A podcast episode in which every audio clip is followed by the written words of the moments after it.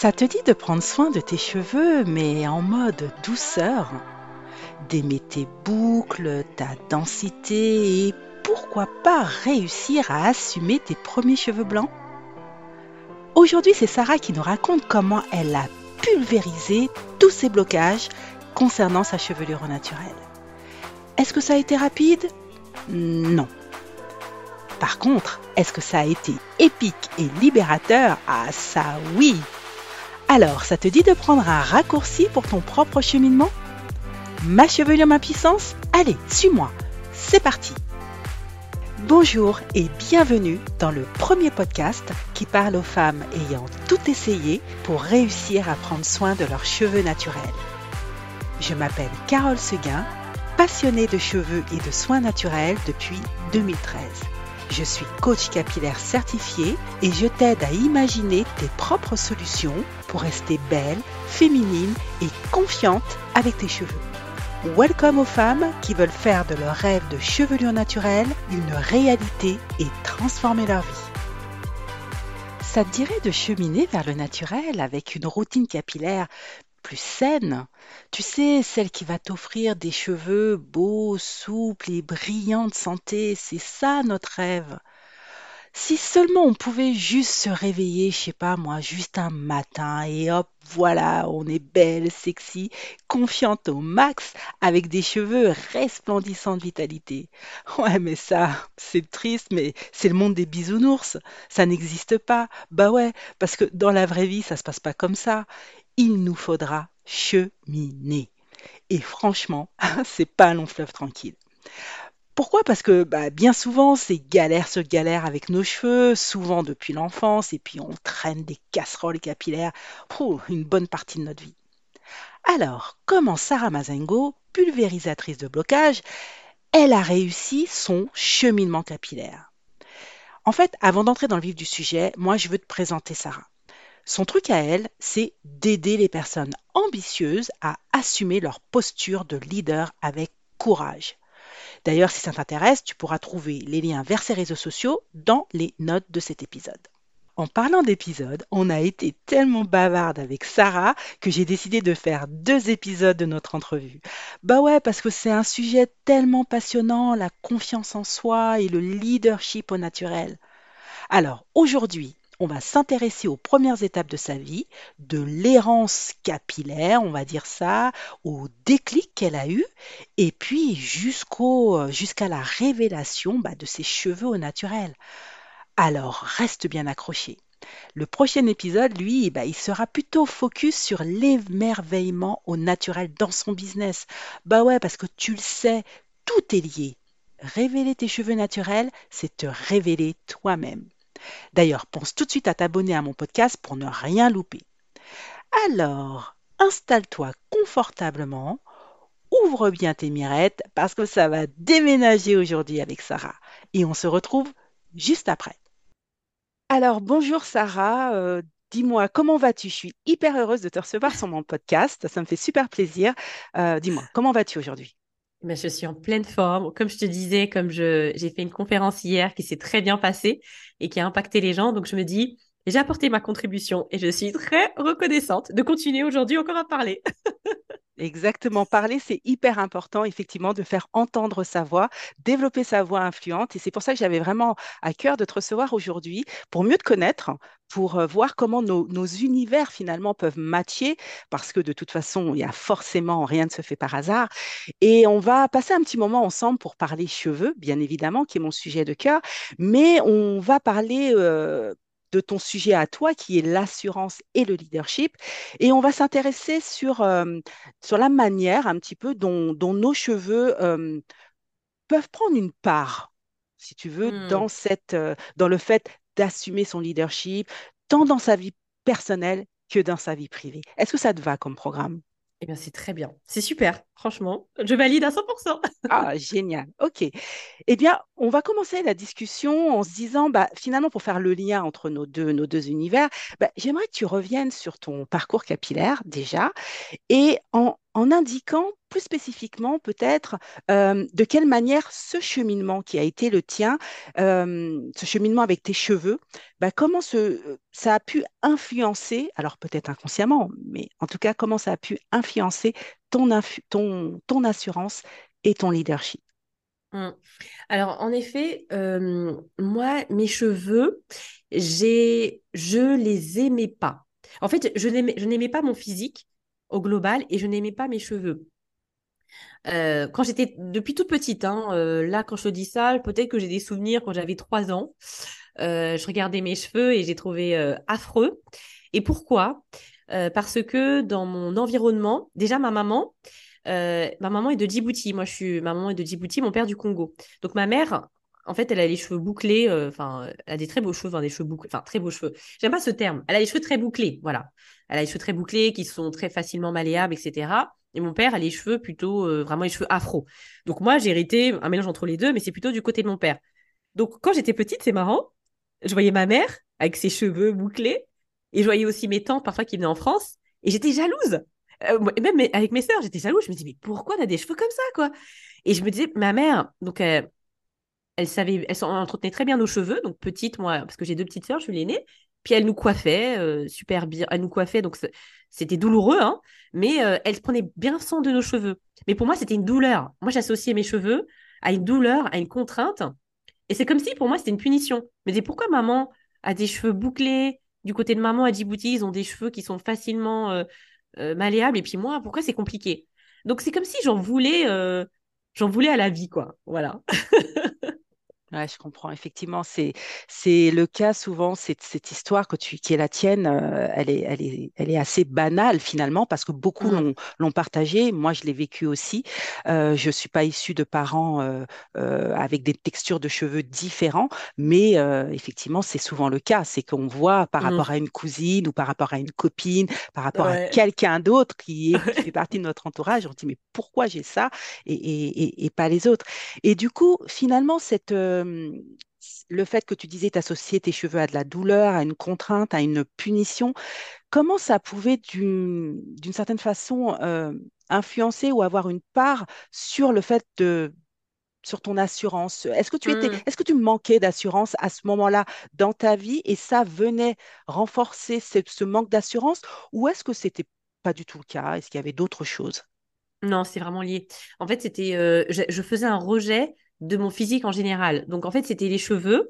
Et il faut savoir que dans l'environnement où j'ai grandi, moi, mes parents euh, sont arrivés en France, euh, je crois, en 1982. Moi, je suis née en 1985 dans un petit village à Dourdan, dans l'Essonne. Donc, je suis l'aînée d'une famille de trois enfants.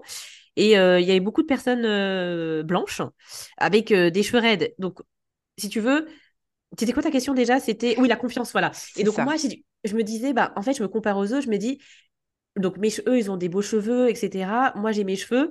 Et c'est comme si je me disais, moi, j'ai envie c'est pas normal que je sois pas comme eux, que je sois pas comme ma maman avec des cheveux bouclés et que je sois pas comme c'est mes copines blanches. Donc, euh, j'avais, j'avais envie de me cacher. J'étais dans, vers une posture, j'étais dans cette posture où j'avais pas du tout confiance en moi. J'aimais pas aussi ma couleur de peau. Et donc, c'était pas que les cheveux. C'était aussi, je faisais un rejet de ma couleur de peau. Donc, euh, j'étais aussi dans un environnement avec quasiment que des blancs. Et c'est vrai que les enfants n'étaient pas très cool avec moi. J'ai subi quand même des trucs euh, assez violents à l'école. Petite, hein, j'avais 6, 7 ans. Et moi, je me défendais pas. Donc, je me suis dit, purée, j'ai des cheveux comme ça. Je suis quasiment la seule. Ok, c'est hyper compliqué. Je trouve ça moche. Ma couleur de peau, je me fais aussi rejeter. Donc, en fait, j'avais absolument pas confiance en moi. Je me disais, il faut que je me cache.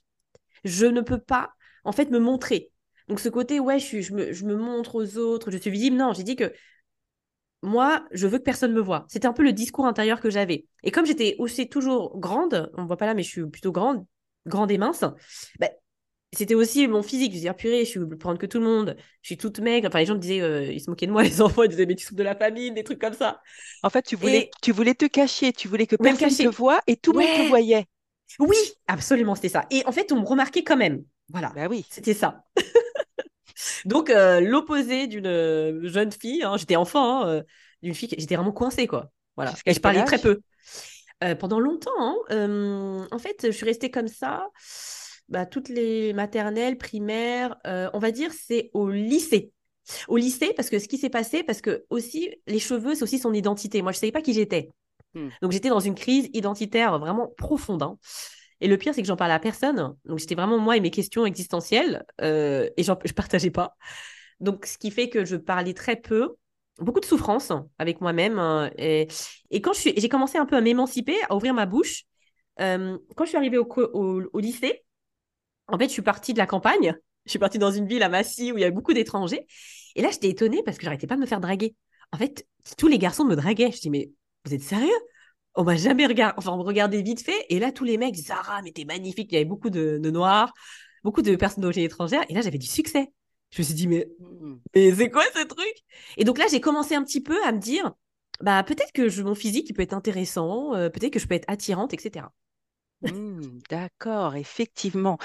Tu voulais te cacher enfant, on ne voyait que toi et ça c'était un gros problème.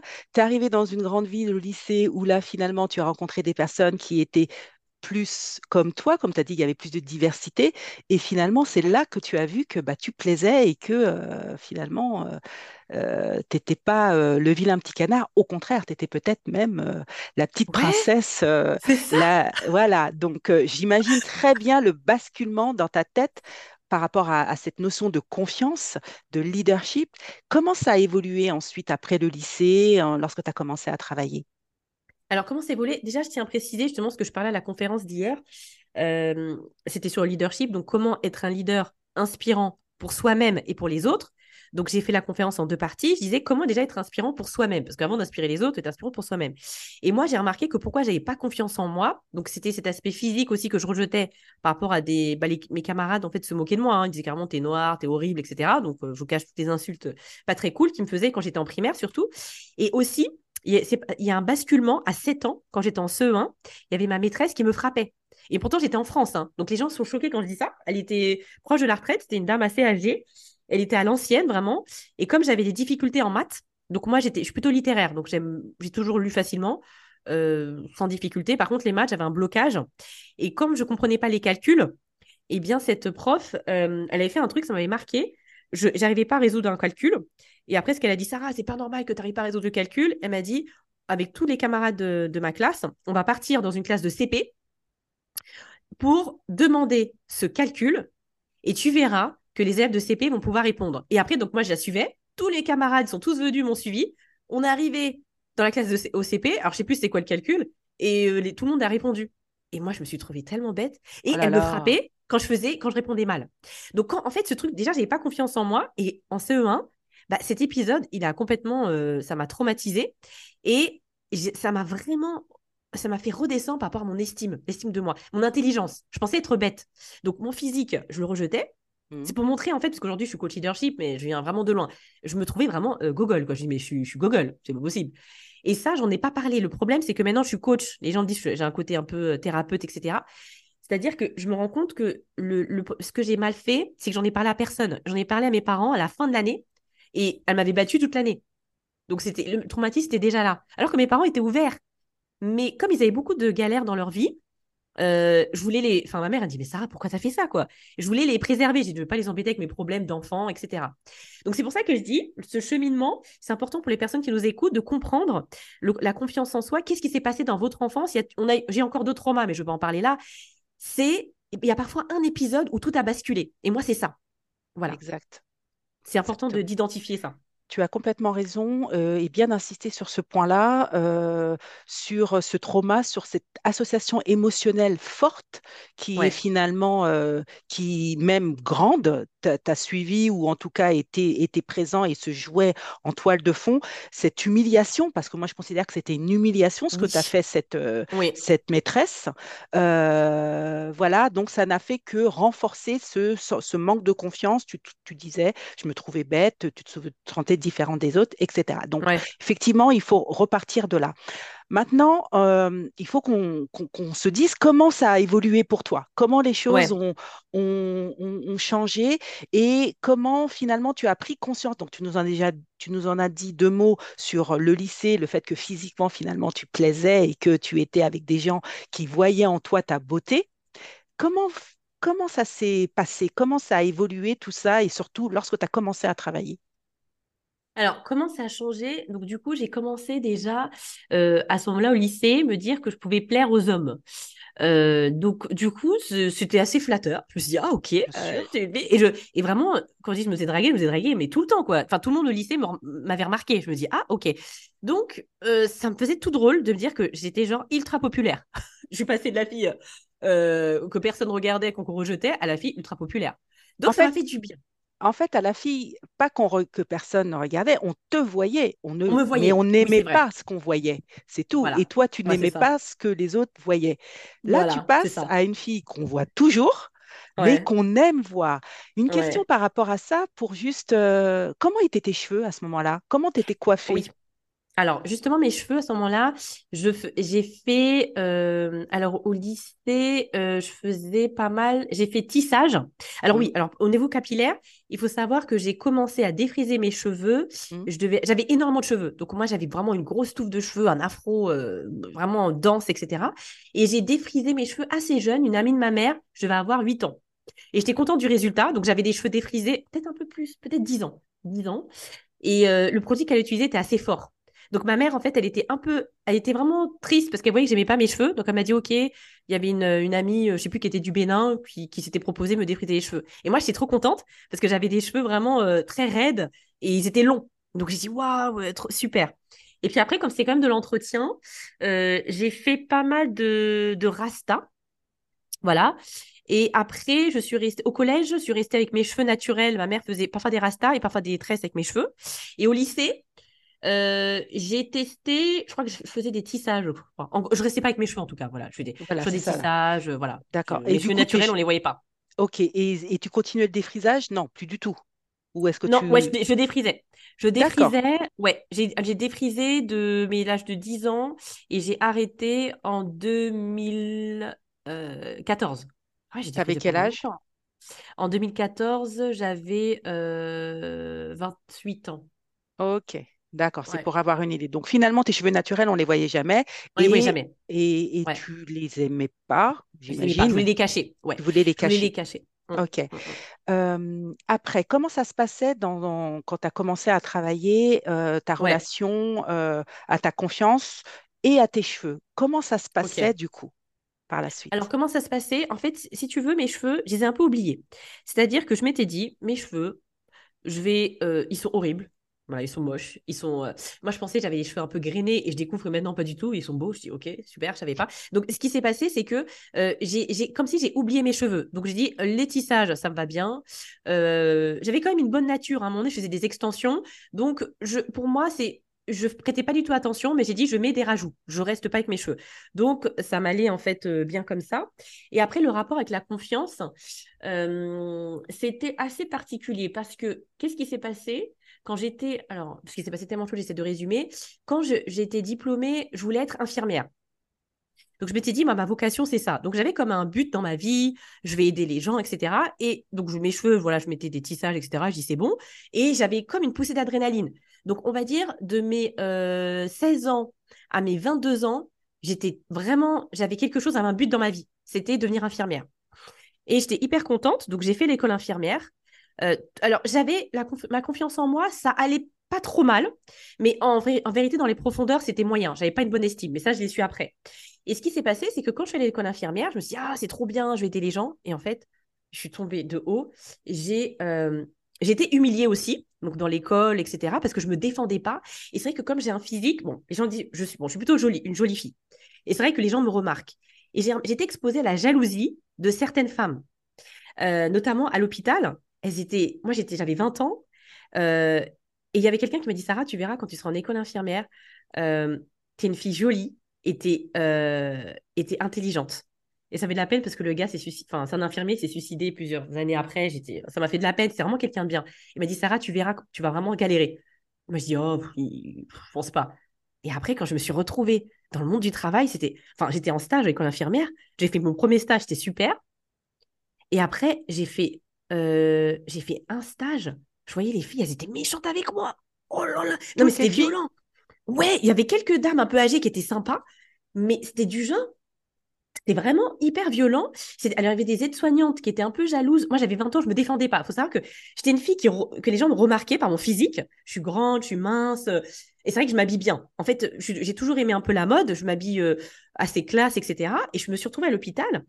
Et, et, je voyais des filles qui étaient vraiment... Euh, je voyais qu'elles étaient jalouses de moi. Moi, j'étais gentille, je voulais perdre mal à personne. Et des, des aides-soignantes qui euh, étaient jalouses que j'étais infirmière. Et genre qui me, je sais pas, qui, qui pas, qui répondait pas à mes questions. Et moi, je savais pas me défendre. Donc, en fait, je, et je parlais à personne. Donc, il y avait ça. Et au niveau capillaire, petit aparté, j'avais fait un truc, euh, Sonia Roland à l'époque, les gens disaient que je ressemblais. Donc, j'avais coupé, j'avais coupé mes cheveux et j'avais fait la même coupe qu'elle, en mode euh, un petit peu avec des pics en arrière. Je sais pas si tu vois. Euh, ouais, je vois tout à fait. Voilà. Et les gens disaient, oh, je dirais Sonia Roland. Et moi, j'étais trop contente parce que j'étais défrisée, donc. Ils étaient défrisés. Ouais, défrisés. Donc, ils étaient toujours défrisés, mais je mettais soit des tissages euh, ou des rastas. Et là, j'avais laissé les cheveux défrisés courts. À cette époque, quand j'étais à l'école infirmière. Et les gens me remarquaient. Les gens disaient, mais on dirait Sonia Roland. Les patients disaient, Sonia Roland est là. Mais c'est vrai que tu lui ressembles en plus. Hein. Bah écoute, je me rends plus trop compte, mais pour le coup, c'est pas moi qui disais, c'est les patients. Les, à l'hôpital, les petits, ils me voyaient, oh Léa Parker, parce que c'était Léa Parker à l'époque. Et ça me donnait confiance en moi, tu vois. Et ça te redonnait confiance en toi. Oui, oui, ça me redonnait confiance en moi. Mais les femmes étaient méchantes. Les, femmes à l'hôpital, elles étaient vraiment. Euh, Ok, donc là, on voit encore à travers cet exemple-là à quel point finalement ta, ta, coupe de cheveux, ton style, finalement, toi-même, tout simplement, hein, et des cheveux expriment qui tu es, eh bien, euh, pouvaient, euh, bah, ont en tout cas finalement, se sont exprimés pour toi et pour selon, selon le cas, on aime ou on n'aime pas, en fait. Voilà. Et celle qui n'aimait pas et qui était jalouse de toi pour diverses raisons, etc., eh bien, ça te, j'imagine, tu devais mal le vivre ou te sentir mal. Ah tu ne te défendais pas, tu l'as dit, donc euh, ça n'allait pas. Mais d'un autre côté, ceux qui voyaient en toi quelque chose de positif, qui adoraient ça, eh bien, ça te faisait, ça reboostait ta confiance, en fait. En fait, tu étais clairement dans le, dans le regard des autres, en fait. Absolument. C'est ça. Que ça soit en positif comme en négatif, c'était le regard des autres. Et tes cheveux, ton physique, puisque là on, est, on parle de cheveux, mais de ton physique, de qui tu es, s'exprimer pour toi. À quel moment ça, les choses ont, un peu euh, évolué capillairement pour toi et au niveau de ta confiance? Raconte-nous un petit peu. Ça a pris du temps. Alors, ça a pris du temps parce que j'avais 20 ans. Voilà, c'est un long cheminement. Ça a pris. Alors, j'avais 20 ans. Euh, donc Est-ce qu'il y a eu un déclic? Est-ce qu'il y a eu quelque chose euh, qui t'a, un événement particulier qui a été significatif? Ok.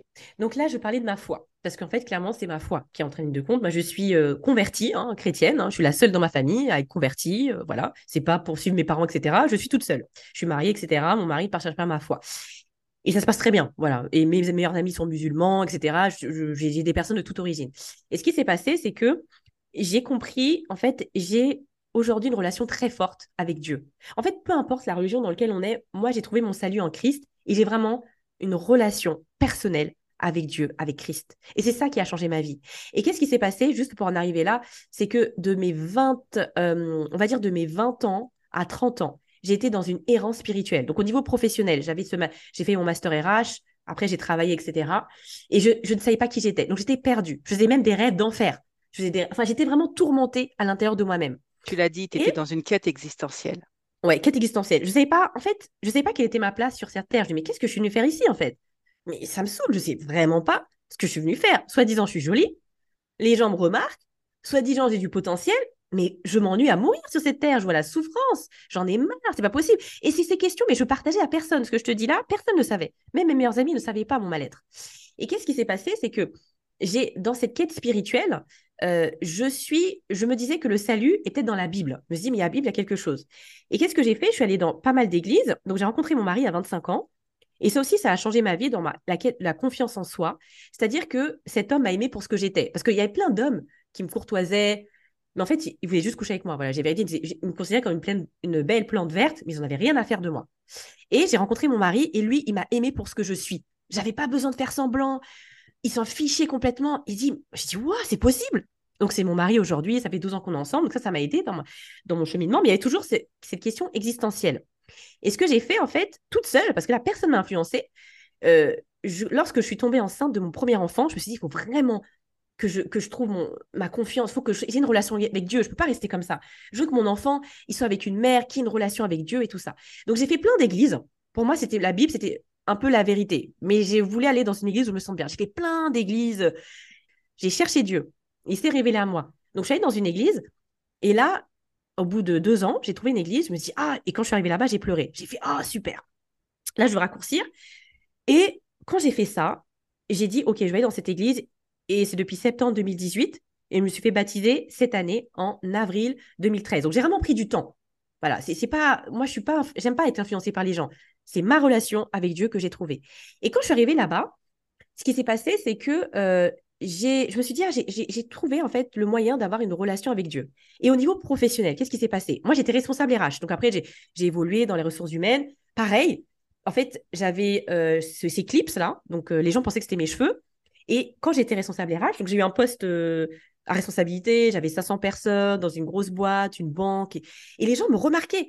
Enfin, tout le monde me remarquait. Quand je suis partie, je suis partie en mode en catastrophe parce que j'ai au bord du burn-out. Les gens étaient Sarah, tu nous manques. Et c'est-à-dire que j'ai impacté les gens là-bas. Parce que, en fait, j'étais vraiment à l'écoute, j'avais pas confiance en moi, mais moi, j'aime les gens. Et j'ai toujours été sincère avec les gens. Donc, je me plaignais pas, j'étais débordée, j'étais au bord du burn-out, je savais pas demander de l'aide, mais j'étais toujours disponible. J'étais un peu l'employé modèle, sympa, qui se plaignait jamais. C'est pas bien de faire ça, mais c'est ce que j'ai fait. Et c'est pour ça qu'après, j'ai quitté mon emploi, j'ai senti vraiment comme une voix, comme si Dieu me parlait et me dit Hé, ma fille, tu vas partir. Vas... J'ai entendu comme une voix intérieure me dire Quitte ton emploi. Et pourtant, j'étais bien payée, ça se passait bien, quitte ton emploi. C'est comme ça que ça s'est fait. Et tu vas devenir entrepreneur. Les gens vont me prendre pour une folle, mais vraiment, c'est ce qui s'est passé. Et ça, c'était parce que j'ai fait une fausse couche, comme je travaillais beaucoup. Euh, je mon fils, euh, je le voyais quasiment pas. Je rentrais de la maison à 22 heures. J'étais une workaholic parce que je m'aimais pas. Et en fait, je travaillais énormément pour euh, cacher ce vide existentiel. Et quand, en fait, j'ai fait une fausse couche à la suite de ça, évidemment, je travaillais tellement que je voulais un autre enfant, mais je ne pouvais pas accueillir cet autre enfant. Et quand je suis tombée enceinte après de ma fille, je savais que le bébé allait tenir. Ça, c'était en juin 2018. Et c'est la première fois que j'ai entendu Dieu me parler. C'est la première fois de ma vie que j'ai entendu une voix intérieure en me disant Ta vie va changer. Je me rappelle, j'étais dans mon salon. Euh, je savais que j'ai fait le test de grossesse. Et je, je savais que le bébé, c'est comme si c'était une réponse de Dieu en me disant C'est bon, là, tu vas pas faire une fausse couche, c'est le bébé, le bébé va tenir. Mais là, ta vie va changer. Et, j'ai, et je vous dis vraiment, je vous assure que j'ai vraiment entendu un témoignage intérieur, une voix me disant Ta vie va changer. C'était en septembre 2018. Et là, je suis là en train de vous parler aujourd'hui, je suis coach. Donc, il y avait ça. Mais j'avais toujours, mes cheveux, j'ai trouvé toujours moche. Euh, je me trouvais toujours moche. En fait, je me, toujours, je me trouvais vraiment horrible. toujours caché, toujours en train de les cacher. Pareil avec les tissages et les, mèches, etc. Des frisages et compagnie. OK. Des frisages. Et là, tu vas me demander le déclic. C'est ça qui t'intéresse. Donc, le déclic. Alors, c'était très récent. Euh, c'était, alors, je me suis fait baptiser euh, en le 1er avril, 2 avril 2023. Et un jour, en fait, c'était en juillet. alors, j'avais repris un CDD parce que euh, j'ai failli faire faillite. Donc, j'ai repris un CDD en tant que recruteur par responsable RH. Et à la fin de ce CDD, dans mon parce que quand Dieu me parle, moi, c'est mon intuition, en fait. C'est mon témoignage intérieur. Dieu m'a dit, en fait, Sarah, ou dites intuition, ça vous parle. En fait, tes cheveux, là, ça, va s'arrêter, en fait, euh, les, les, rastas. Parce qu'en fait, depuis deux ans, je faisais des rastas. J'avais arrêté, arrêté les perruques. Et Dieu m'avait dit, tu Sarah, des, tes perruques, des rajouts. Je faisais des rajouts tous les deux mois. J'avais ma coiffeuse qui me faisait euh, mes euh, rastas. Et j'ai arrêté de défriser mes cheveux en, depuis avril 2014. Donc j'ai mes cheveux naturels, mais je les cachais. Perruque et après rasta. Donc c'était progressif le cheminement. J'ai arrêté de mettre les perruques. Après, j'ai fait des rastas pendant deux ans consécutifs. Personne ne voyait mes cheveux. Et là, quand j'étais dans le CDD, Dieu m'avait parlé, m'a dit en fait à la fin de ce CDD, tu vas rester avec tes cheveux naturels. Tu vas plus mettre de rasta. Sachez que j'étais pas prête parce que j'ai mes cheveux. Personne n'a vu mes cheveux. Je dis, mais c'est horrible. Mais mon mari, mon mari voit mes cheveux, mais il dit, ils sont pas très beaux. Mais comment je vais faire? Et, je savais qu'à la fin de ce CDD, le 30 juin, ça allait finir avec les rastas. Je savais. Et qu'est-ce qui s'est passé? C'est que je, me suis dit, mais j'étais envahie par la peur, par l'angoisse, des émotions désagréables parce que c'est pas possible. Mes cheveux, je les vois, bon, euh, c'est vrai qu'ils avaient beaucoup poussé, que les rastas, ils étaient quand même longs mais qu'est-ce que je vais en faire? Moi, je sais pas entretenir mes cheveux. J'étais perdue. Et qu'est-ce que j'ai fait? Et, Mais je savais que c'était le moment pour moi, c'est l'être terminé. Et moi, j'obéis à mon témoignage intérieur. Quand Dieu me parle, j'obéis, même si je veux pas. Comment tu as fait alors? Alors, comment j'ai fait? Et j'ai une très bonne amie, elle a des cheveux magnifiques, elle est d'origine haïtienne, elle a des cheveux euh, hyper longs. elle m'a, je lui ai dit, bah, écoute, euh, moi, je, elle, s'appelle Darlene, elle, elle accepterait que je témoignage, que je partage son nom. J'ai dit, Darlene, je vais rester avec mes cheveux. Euh, est-ce que tu peux me donner le nom de ta coiffeuse? Parce que il faut que faut que j'aille voir une coiffeuse. Elle me dit OK, elle a 62 ans, elle est hyper calée, va dans son salon de coiffure, je suis partie. Et cette coiffeuse, elle m'a dit oh, c'était une bombe. Elle m'a dit tes cheveux sont longs, on va tout couper. Ils sont fatigués, ils sont dévitalisés. Et moi, j'aime bien être classe, avoir une belle image. Et elle m'a dit, franchement, il faut que tu oublies. C'est-à-dire que l'esthétisme, en fait, la priorité, c'est euh, que tes cheveux soient en bonne santé. Donc, on va couper tes cheveux. Et franchement, mes cheveux, ils, étaient longs avec les rastas, elle a quasiment tout coupé. Et elle m'a dit, bah, franchement, faut que tu restes comme ça et que tu apprennes à prendre soin de tes cheveux, à écouter tes cheveux. Et là, pour moi, c'était une bombe. Elle a lissé mes cheveux. Donc, au démarrage, elle a fait un brushing. Et, et du coup, ça y est, je suis sortie comme ça de, du salon de coiffure. Et c'est comme si j'étais nue. Je suis sortie sur le coiffure avec des cheveux tout courts, tout plats. Et je me trouvais horrible. Franchement, je me trouvais mais affreuse. Je me suis dit, mais j'ai l'impression que tout le monde dans la rue me regardait, alors tout le monde s'en fichait. Et je suis rentrée à la maison, j'ai dit, mon mari, alors comment tu me trouves et tout? il me dit, euh... franchement, il me dit, bah, vite fait, quoi. Enfin, il était habitué à me voir avec des rajouts, et ben, franchement, il me trouvait pas, pas terrible, quoi. Franchement, il me trouvait pas belle. Et, les personnes qui. Et, et, je me suis dit que je continue. En fait, j'ai dit, tu sais quoi J'ai dit, chérie, je sais que t'aimes pas, mais je vais rester avec mes cheveux. Et après, ce que j'ai fait, j'ai fait un coaching capillaire. Donc, je ne te mmh. connaissais pas hein, à mmh l'époque, mais moi, je suis assez active sur un. Enfin, j'ai une bonne communauté sur pas mal de réseaux. Et j'ai une fille dans ma communauté qui est coach capillaire. Elle, elle est d'origine camerounaise, elle a des cheveux hyper longs. Et c'est ce c'est son métier. Donc, je lui dis écoute, moi, je reste avec mes cheveux, je ne sais pas les entretenir, il faut que tu m'aides, quoi. Parce que moi, je déteste. Moi, la loi de. Je ne sais pas si vous connaissez la loi de Pareto les 20% d'efforts, 80% de résultats. Moi, c'est ça. Dans toute ma vie, c'est ça. Moi, c'est hors de question que je passe ma vie sur YouTube. Moi, j'ai dit, OK, je vais entretenir mes cheveux, mais je ne vais pas me débrouiller toute seule. Je ne sais pas les entretenir. Ok, donc tu t'es dit, j'ai besoin d'être aidé pour finalement apprendre tout ça. Ce passage de la, de, ok, je, de juillet 2023, qui est quand même assez récent, à mes cheveux naturels, donc dépasser cette peur, cette angoisse, voilà, qui était quand même important pour toi. Tu, n'aimais pas, tu es ressorti avec un lissage finalement, donc encore une fois, des cheveux lisses. mais c'était un processus, hein, finalement. Un processus. Ce coaching capillaire qui t'a aidé à apprendre soin de, à apprendre comment prendre soin de tes cheveux. Donc, très bien. Comment, euh, si tu devais faire un parallèle avec euh, le fait que tu portes pendant tes cheveux naturels, moi, tout, chaque fois que je te vois, tu n'as pas de cheveux lissés, quel lien tu pourrais faire avec euh, cette confiance ou, cette, ou cette, ce leadership ou cette image? Parce que comme tu l'as dit, tu es hyper attentive à ton image. Alors raconte-nous comment tu arrives à gérer ça et comment ça s'est passé pour toi.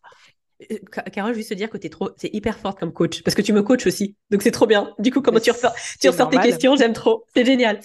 Euh, en fait, ce que je veux te dire, c'est que, euh, alors, ce qui s'est passé, c'est que j'ai appris que mes cheveux sont c'est mon identité.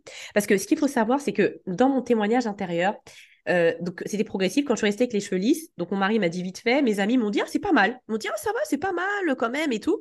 Et après j'ai mis un petit bandeau. Euh, et, ça, et après, quand du coup, les cheveux commençaient à gonfler parce que je restais deux semaines avec ça, trois semaines, en attendant que la fille puisse m'expliquer comment prendre soin de mes cheveux, parce qu'un shampoing, moi, je savais pas quoi faire avec un shampoing, j'étais perdue. Et franchement, le miracle s'est produit. Quand Et j'ai regardé ma tête dans le miroir. Franchement, j'étais. Waouh Je me suis trouvée trop belle Ça y est, Je me suis trouvée trop belle Et c'était l'image que je voulais de moi. Hmm. Et c'est juste impressionnant parce que je me rappelle, j'étais dans la salle de bain. Je me suis regardée, je dit, mais waouh J'ai dit, ok, moi je veux bien avoir les cheveux courts. Mais je veux, moi j'aime bien la mode, j'aime bien ceci, cela. Je veux que ce soit comme ça. Et c'est ce que j'expliquais à la fille qui m'a coachée au nu capillaire. J'ai moi je veux ce résultat. Elle m'a dit, fais ça. Et je me suis regardée pour la première fois de ma vie, les amis. Je me suis trouvée belle. En fait, ce que je veux dire, c'est que je me suis trouvée belle. J'ai vu une beauté que j'avais pas vue. Parce qu'en fait, vos cheveux, moi je suis, je suis très croyante, magie qu'on a été créé avec ses cheveux. Et parce que notre visage va avec nos cheveux. C'est ça. Et en fait, c'est une beauté qu'on trouvera nulle part ailleurs, qu'aucune perruque pourra nous apporter. Les amis, c'est ce que j'ai vu. Et j'ai quel âge aujourd'hui? J'ai vu ça à 37 ans. Je me suis regardée, j'ai kiffé ce que j'ai vu. Et, c'est pour ça qu'il ne faut pas attendre que ce soit les autres qui vous disent c'est génial. Déjà, c'est avec moi-même. Et ma relation avec mon Seigneur, quand je me suis vue, j'ai dit merci Seigneur. Ok, c'est génial. Et après, mon mari, je suis sortie de la salle de bain, j'avais mis rouge à lèvres rouge et tout. Là, je suis pas maquillée. Normalement, je mets un petit rouge à lèvres rouge. Je maquille pas beaucoup, mais un peu les yeux, rouge à lèvres rouge. Mon mari m'a regardé. J'avais ma petite combinaison wax et tout, classe. Il m'a fait Ah, c'est bien ça J'aime bien cette coupe Ah, je dis si je t'avais écouté là, si je t'avais écouté en disant ouais, c'est pas beau. En fait, au bout d'un moment, il faut plus écouter nos proches, il faut s'écouter soi-même. Il faut dépasser ça. Parce que là, mon mari, c'était le premier, il m'a regardé, j'ai vu ses yeux. Il a fait ah ma femme, ah Elle était fière. Il était fier il était fier. En fait, tout simplement, tu t'es reconnecté à tes cheveux. Tes cheveux ont exprimé finalement, grâce aux soins que tu as su leur apporter, euh, bah, leur beauté naturelle. Donc, cette authenticité, parce que tu l'as dit, aucune perruque ne peut l'apporter, ça veut dire que tu étais dans ton authenticité pure. Et là, en te reconnectant à ça, ça a libéré cette lumière, cette beauté qui, de toute façon, a toujours été là. Tu as toujours été belle tout le temps, sauf que tu ne le voyais pas. Et tu t'es vue belle à 37 ans, belle au naturel, pas belle avec perruque, rajout, parce que comme, tu, comme tu te trouvais certainement jolie à ce moment-là aussi, c'est évident. Mmh. Et, comme tu l'as expliqué, c'est un vrai cheminement parce que même en ayant coupé ses cheveux, euh, tu es sortie avec un lissage. Excuse-moi, j'insiste, je reviens vraiment là-dessus parce que tu vois, tu n'y étais pas encore. Tu avais avancé d'un pas, mais tu n'étais pas encore ça parce que tu savais pas entretenir tes cheveux. Tu as appris à les entretenir. Une fois que tu as appris à les entretenir, eh bien là maintenant, ils ont pu révéler leur potentiel et en libérant ce potentiel, eh bien ça a pu faire émerger toi tout simplement ta beauté. Et moi, j'aimerais que tu fasses un petit parallèle avec ton activité. Et voilà, il y a clairement un parallèle entre beauté naturelle et libération de son plein potentiel. Et ouais, et puis Sarah, elle va tout nous révéler dans le prochain épisode. Alors, abonne-toi à mon podcast pour être automatiquement informé. Tu sais, ce que Sarah a vécu dans la libération de ses cheveux naturels, eh ben, tu sais, toutes mes clientes, ben, elles ont vécu la même chose aussi. C'est la même expérience, mais dans leur propre histoire. Elles avaient des cheveux secs, cassants, revêches ou trop gras, ou bourrés de frisottis, de pellicules, d'irritation du cuir chevelu. En fait, elles n'arrivaient pas à gérer leurs cheveux. Ils étaient indomptables, elles en avaient marre de leurs cheveux. Et c'est vrai, elles se cachaient, elles cachaient leurs cheveux, elles ne savaient pas les entretenir, elles se sentaient prisonnières des produits chimiques, des colorations, des lissages, des faux cheveux. Et puis surtout, elles en avaient marre en fait de perdre des heures à faire des soins pour zéro résultat finalement. Mais qu'est-ce qui s'est passé pour elles? C'est qu'elles ont osé demander de l'aide. Et c'est là qu'elles ont radicalement changé leur vie. Ouais, ouais, parce qu'elles ont enfin appris à prendre soin de leurs cheveux pour révéler leur véritable beauté et réussir à les aimer au naturel. Tu sais, ça change tout dans ta vie. C'est un impact qui est tellement considérable parce que il a, il a des effets sur toi d'abord, bien sûr, mais aussi sur ton entourage. Rappelle-toi ce qui s'est passé pour Sarah. Et eh ben, pour elle, c'était cet impact. Il était sur son mari parce qu'il la voyait autrement. Il l'a trouvée belle au naturel. Il était sur ses enfants et elle a pris conscience que ce n'était pas que pour sa fille. Et il était sur ses amis et il était dans son business. Et ça, on en parlera la semaine prochaine. Moi, je t'invite à écouter d'autres témoignages de femmes et tu verras qu'à travers euh, leurs témoignages de ces femmes qui ont suivi mon coaching capillaire, eh bien, comment elles ont transformé leur vie elles aussi. Je t'invite à écouter ou à réécouter mes épisodes 29, 25, 22, 19 et 9 et tu verras, c'est bluffant d'authenticité. Parce que qu'est-ce que l'histoire nous apprend? Eh bien, elle nous apprend qu'il est possible de dépasser ses peurs à partir du moment où tu es bien accompagné. Et c'est d'ailleurs pour ça que je ne fais que des accompagnements individuels. Bah ouais, moi je ne fais pas d'accompagnement de groupe, je ne fais que des accompagnements individuels. Pourquoi j'ai fait ce choix?